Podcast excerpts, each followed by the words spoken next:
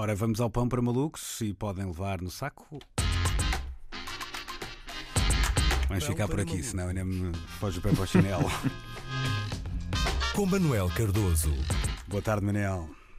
Ora, viva Luís, uma boa semana para ti. Uh, espero que tenhas aproveitado bem este regresso ao século XII, neste fim de semana em que Lisboa uh, esteve cercada. Espero que tenhas vivido o fim de semana entre muralhas, o vinho verde, não a fortificação. Eu estive, estive no Porto no, no fim de semana, em trabalho, não, não transgredi e a verdade é que eles uh, lá estão na boa. Aparentemente a vacina funciona melhor do que a vacina, não é? Pensa. Inclusivamente apanhei o último comboio antes da, pronto, da hora do grande, do grande fecho da área metropolitana de Lisboa e eu sinto que os ouvintes não imaginam a quantidade uh, de lisboetas que antes da hora do cerco se enfiaram no alfa pendular para o Porto com todos os seus pertences. Uma confusão do caraças, parecia um comboio de Auschwitz, uh, só que em vez de judeus levava muros. E, entretanto, domingo à noite, uh, pronto, o fim de semana passou-se bem e domingo à noite Marcos Mendes revelou uma série de novidades em relação à gestão uh, da pandemia. E numa semana em que o Marcelo quis voltar a ser comentador, ao dizer que por ele não se voltava para trás no desconfinamento, dá-me ideia que o Costa trocou de presidente e escolheu o Marcos Mendes como novo uh, chefe de Estado, não é? E só o Marcos Mendes está sempre atrás de uma porta e ouve tudo, não é? O pavilhão auricular dele realmente está ali à altura da maior parte das fechaduras e na verdade seria estranho ele não saber tudo aquilo que se fala uh, à boca pequena, não é? Marcos Mendes revelou que a vacinação da faixa etária dos 20 aos 29 anos começará em meados de julho, não é? E é uma coisa que faz sentido, eh, porque, como ao contrário do que é habitual, não há festivais nesse mês, é necessário realmente entreter os jovens e pô-los em filas de espera à porta de recintos, não é? Deviam até vender merchandising da Pfizer e ter cachorros do psicológico ali eh, na parte do recobro.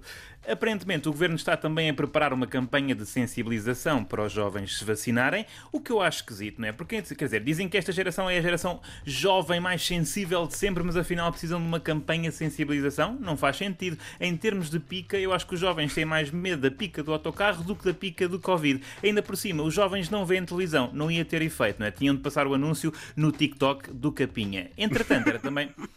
Era suposto começar hoje o autoagendamento para pessoas com 35 anos ou mais, mas afinal começou para, só para as pessoas com 37 anos ou mais, não é? E pelo que tenho lido nas redes sociais, as pessoas de 36 anos ficaram danadas. E é normal, é malta que nasceu em 1985, por isso têm todos complexo de Ronaldo, não é? Portanto, não levam estas coisas a bem. Neste momento há mais pessoas indignadas com problemas na faixa etária do que havia com problemas na faixa de Gaza, não é?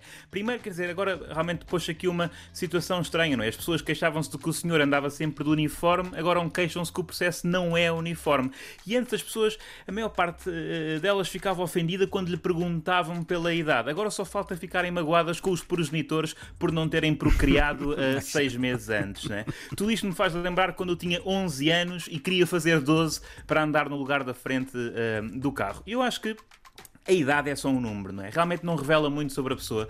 Eh, e eu acho que aqui os números estão a atrapalhar. Eu acho que os grupos de vacinação deviam ser mais abrangentes. Não devia ser uh, maiores 80, maiores 50, devia ser bisavó que ainda está viva, depois vovó e vovô, depois cotas, cotas no geral, depois malta que está no grupo de Facebook Amar depois dos 40, depois milfs, depois homens com dead body, depois jovens que não sentem verdadeiramente a ressaca e por último uh, putos imberbes. Acho que assim Chegávamos mais rapidamente à imunidade de grupo. A Ministra da Saúde, Marta Temido, admitiu ontem também, ou, ou, penso que foi, foi hoje, a possibilidade de se vacinar nas farmácias. A intenção é boa, mas se a malta se queixa das filas nos centros de vacinação, imaginem as filas nas farmácias, não é? Aparece-te uma senhora a perguntar ao farmacêutico qual é que é a melhor das pomadas para as calosidades e ficas lá até à próxima pandemia. Por outro lado, quem vai reforçar os centros de vacinação em Lisboa são os militares. Uh, e aqui é possível que haja menos vontade de tirar a já típica fotografia de vacinação, não é? A malta vai ficar na expectativa do que é que dispara primeiro, o obturador ou a G3.